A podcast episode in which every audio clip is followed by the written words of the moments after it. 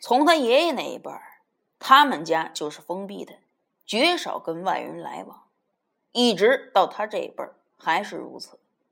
这是行规，也是他的家规。此时此刻，女人蹲在茅房里，而且越来越感到忐忑不安了。今天晚上，她男人偏偏是进城了，留她一个人在家。出一次山不容易，她的男人要等到三四天之后才能回来。她一直回想那个男孩的眼神，她怀疑他不是人，而是哪具尸体的魂儿从门后飘了出来。她很快就提上了裤子，朝屋里头跑去。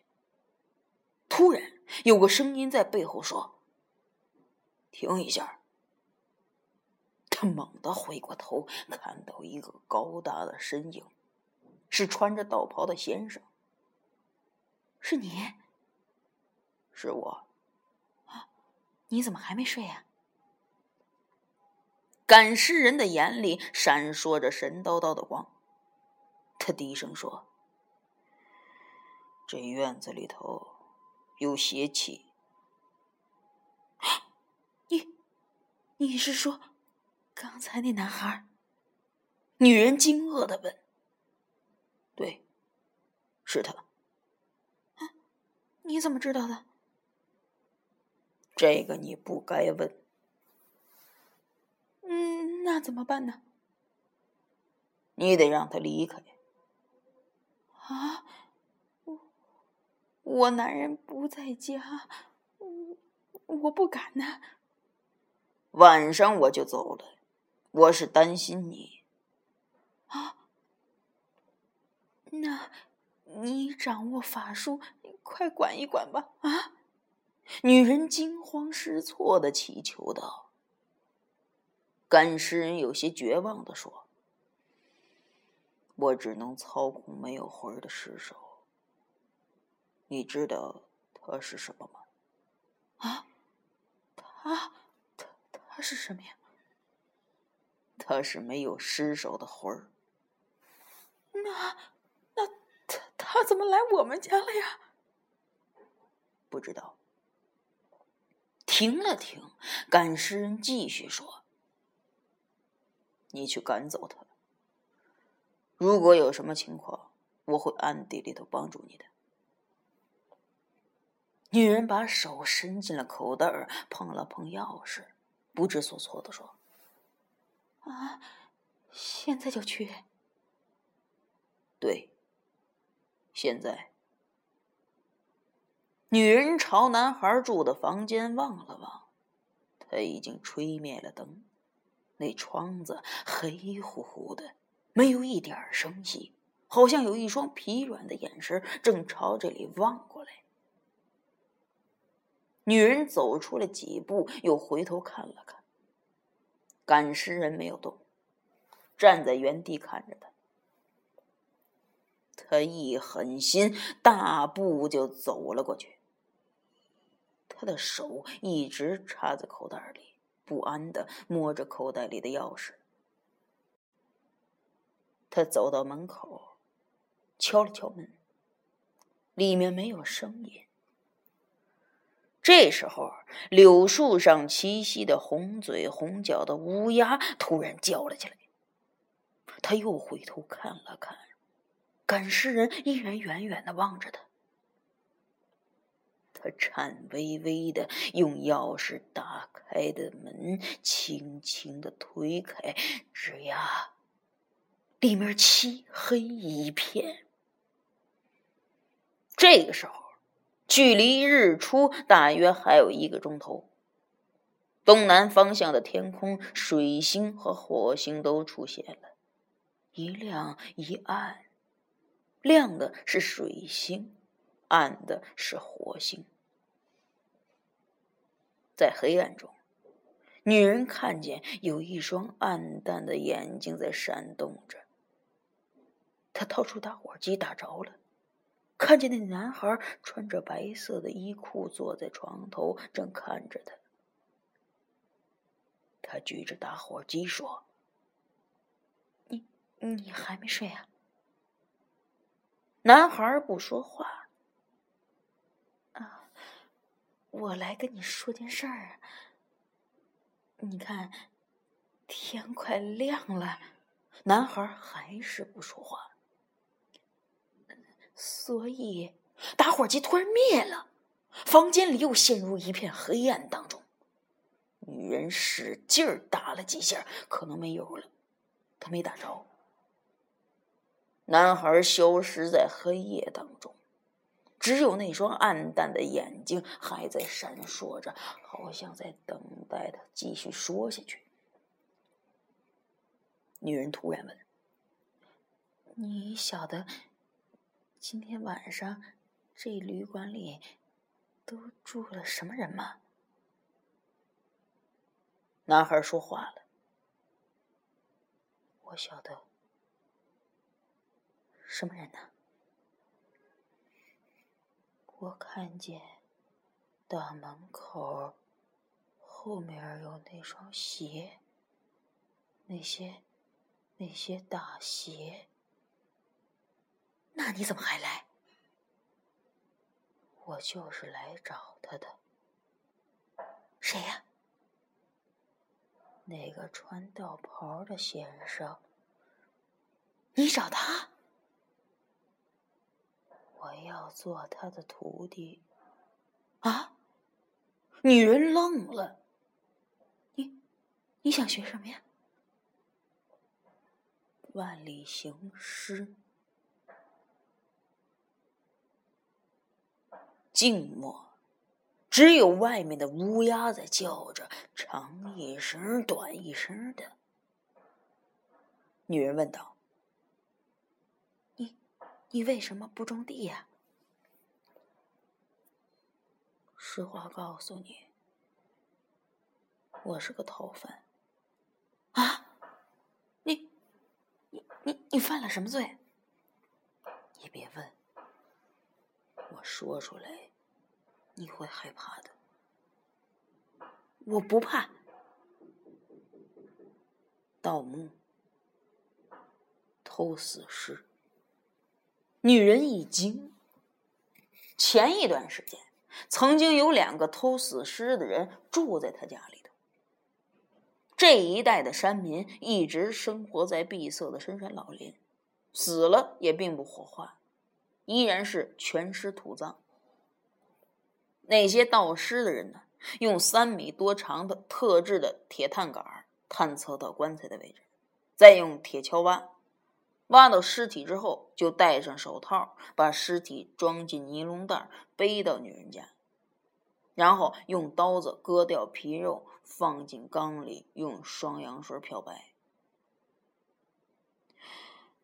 你偷尸体干什么呀？卖钱。啊？有有人买尸体？听说，他们把尸体。运到城里一个高校，再卖给专门为人体做解剖的教授做标本。你，你你怎么运尸体啊？背着他。你偷过多少？十几具吧。半个月前，我挖出一个十七八岁的男尸。本来以为会卖上个好价钱，却被人撞见，报警了。我就连夜躲进山里头藏起来了。女人忽然有了一种猜测：这个男孩真是一个魂儿，他的尸首被人偷了，现在他循着自己的气味追到他家里来了，他来报仇了。想到这儿，他全身的鸡皮疙瘩都起来了。你家在哪儿啊？原村。哪个原村呢？女人在这山里头长大，从来就没听过原村。在原河岸边，离这儿有七十多里路。你怎么知道我们家可以住宿啊？听一个人说的。他也偷了死尸，而且在你家住过。他告诉我，确实有赶尸这回事儿，而且赶尸人就住在你家里头。我在这儿都等了他们好几天了。那，那你过去跟先生谈谈吧。你给我牵个线儿。啊，你你为什么不自己去啊？我跟他不认识。哦，哦，那行，那你等一下。女人说着，一步步的退了出去。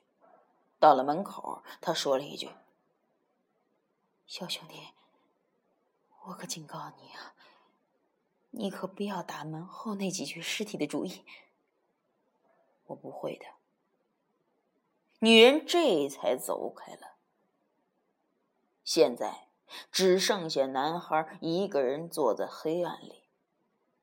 空气中的气味显得很古怪，有时浓时淡的花香，也有一股若有若无的臭味儿。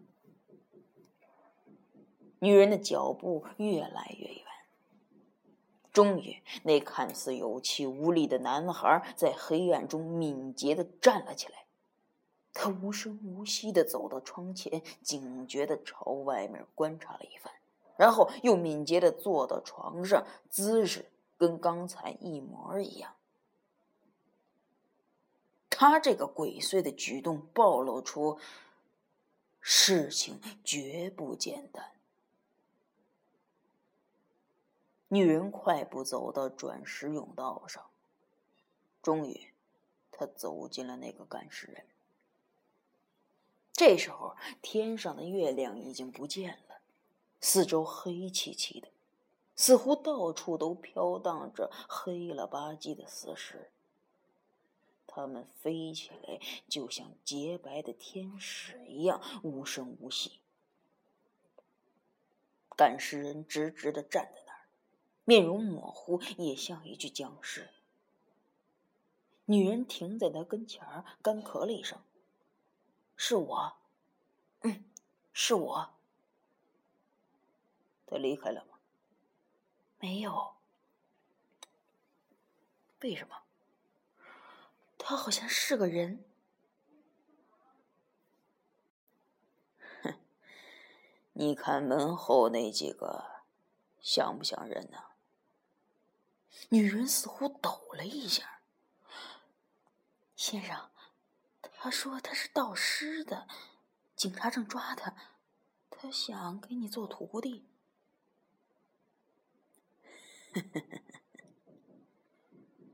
赶尸人笑了起来。你笑什么呀，先生？没什么。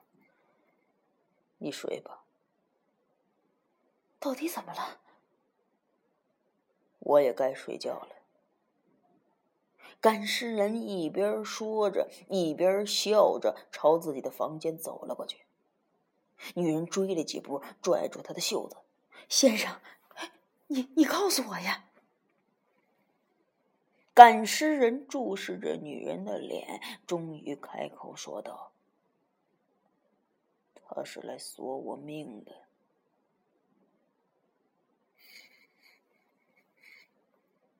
光天化日，东方微微的亮了起来。天空阴沉沉的，似乎要下雨。女人起来了，她腰间扎着一个扣花的围裙，在杀一只野山鸡。院子里头确实有很多花儿，清一色的都是兰花，春兰。蕙兰、剑兰、寒兰、落叶兰、虾鸡兰、兔耳兰、万代兰。房后边生长着密集的竹子，还有一丛丛茂盛的野草。远处就是深深老林，古木参天的。更远处，群峰罗列，直撅撅的站立，就像一排排清脆的死尸。在晨光中，猩红色的大门后边那些鞋暴露的是一清二楚，纹丝不动。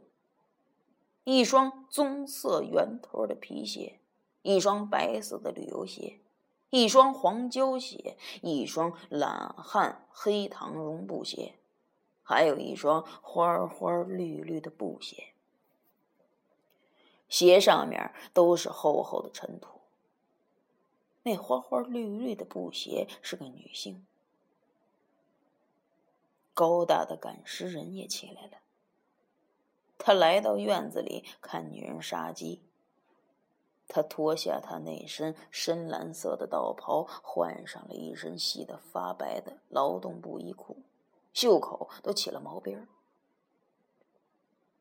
女人朝男孩的窗户瞄了一眼，小声的说。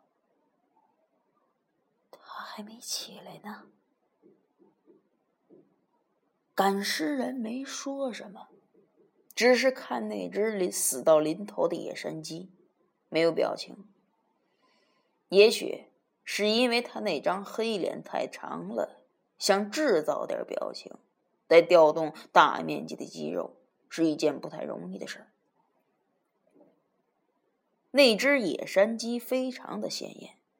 羽毛花花绿绿的，就像大门后边那双女尸的鞋。女人不再说什么了，一只手抓紧了野山鸡的双翅，另一只手举起了菜刀，猛地剁了下去。鸡头掉了，鲜血喷涌而出。无头的野山鸡在女人手里疯狂的扑棱了很多下终于软弱了下来，一下下的抽搐着。接着，女人端出一锅开水，把死鸡扔进去烫毛。野山鸡变得湿淋淋、热腾腾的，散发着满院子的臭味把尸体味都盖住了。转眼。那美丽的羽毛就脱落在地，变成了一堆堆难看的垃圾。一只无头鸡赤裸裸的躺在盆里头，爪子伸得直直的，变得僵硬。女人用围裙擦了擦手，嘀咕道：“我去采点蘑菇来。”说完，她一个人就走出了院子。赶尸人依然凝视着鸡的尸体。他鼻孔里探出的黑毛似乎又长了一些，总让人联想到那两只鼻孔内一定是毛烘烘的。天光暗淡，似乎刚刚亮起来就停住了。这个时候，那个男孩轻手轻脚的走了过来，他谨慎的站在赶尸人旁边，弱弱的说：“师傅。”赶尸人眼睛看着鸡，平塌塌的说：“你想拜我做师傅？是。你不怕吗？不怕。”赶尸人转过头来，上下打量了男孩几眼。你为什么要学这个？我……我……我……讲真话。以后偷尸体就不用背了。赶尸人把脸转了回去。我不会教你的。为什么呀？你在作恶。我我我我可以改呀。赶尸人叹了口气说：“以后交通越来越发达。”火葬制度越来越完善，这一行没前途的。师傅，那你能不能把我带出山呢？顺这条山路走下去，还有两天的路程。走到了上古，你不用跟着我，我可以给你背包。不行，这是我们的规矩。不能破一破吗？男孩露出乞求的神情。赶尸人转过头来，爱怜的看了看男孩的左眼，又看了看右眼，小声的说：“除非你变成尸体，我赶着你走。”